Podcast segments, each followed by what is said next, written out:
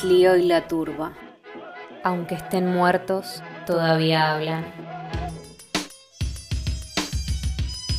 Martín, yo no me quiero reír, por favor, Martín. No, no, no, basta de capricho. Te vistes y vas a tu casa. Un podcast de historia. A comienzos del siglo XVI, una revolución en el ámbito religioso sacudió, dividió y sumió en la guerra a Europa. La reforma protestante, que cuestionaba la autoridad de la Iglesia Católica para interpretar correctamente las Sagradas Escrituras, implicaba un abierto desafío al Vaticano. En este contexto surgió un reordenamiento de la doctrina católica, la persecución del protestantismo y un despiadado intento por borrar toda disidencia. Todo ritual, creencia o práctica que no fuera indicada por el Vaticano era considerado un signo de herejía y como tal debía ser combatido comenzaba la caza de brujas en Europa, y con ella la producción de doctrinas y manuales que permitieran a los inquisidores reconocer los poderes de las brujas y los demonios.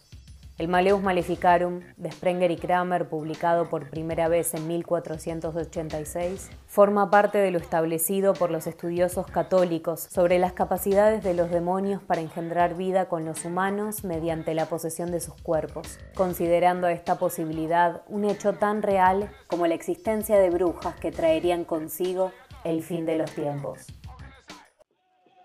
Fragmentos del Maleus Maleficarum.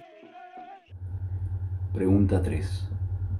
De si los íncubos y los súcubos pueden engendrar niños. En principio podría parecer que no coincide con la fe católica la afirmación de que los niños pueden ser engendrados por demonios.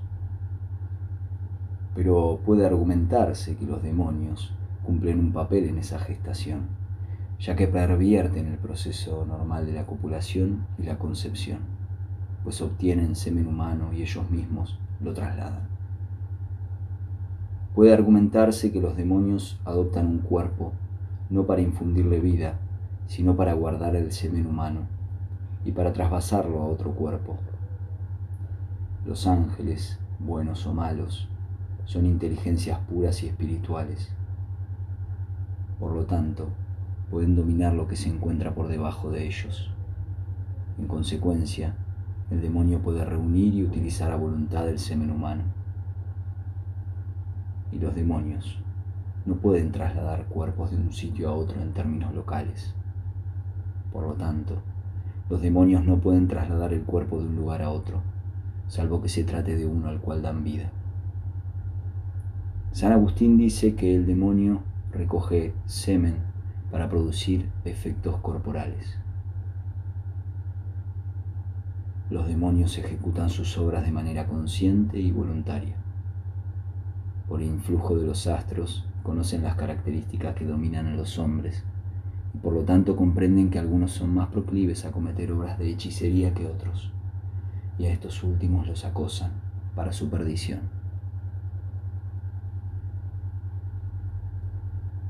Hay en ellos una locura natural, una feroz concupiscencia, una desenfrenada fantasía se disfrazan de ángeles de luz, siempre llevan en torno el infierno. A las brujas les usurpan para sí la adoración de Dios y así efectúan encantamientos mágicos.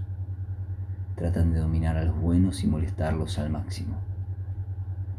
Su poder se mantiene limitado a las partes privadas y al ombligo, pues gracias al furor de la carne mantienen su poder sobre los hombres y en los varones la fuente de la lujuria se encuentra en las partes privadas, de donde emana el semen, tal como en las mujeres se halla en el ombligo. Los sátiros y los faunos, vulgarmente llamados íncubos, se presentaron impúdicamente ante algunas mujeres y trataron de provocarlas, y obtuvieron comercio sexual con ellas. También hay demonios que incesantemente intentan y logran consumar esta actividad repugnante. No es extraño la creencia el hecho de que los gigantes, de quienes hablan las escrituras, fueran engendrados no por hombres, sino por ángeles o demonios que acosan a las mujeres. Por lo tanto, es católico afirmar que en ocasiones los hombres pueden ser engendrados por medio de íncubos y súcubos.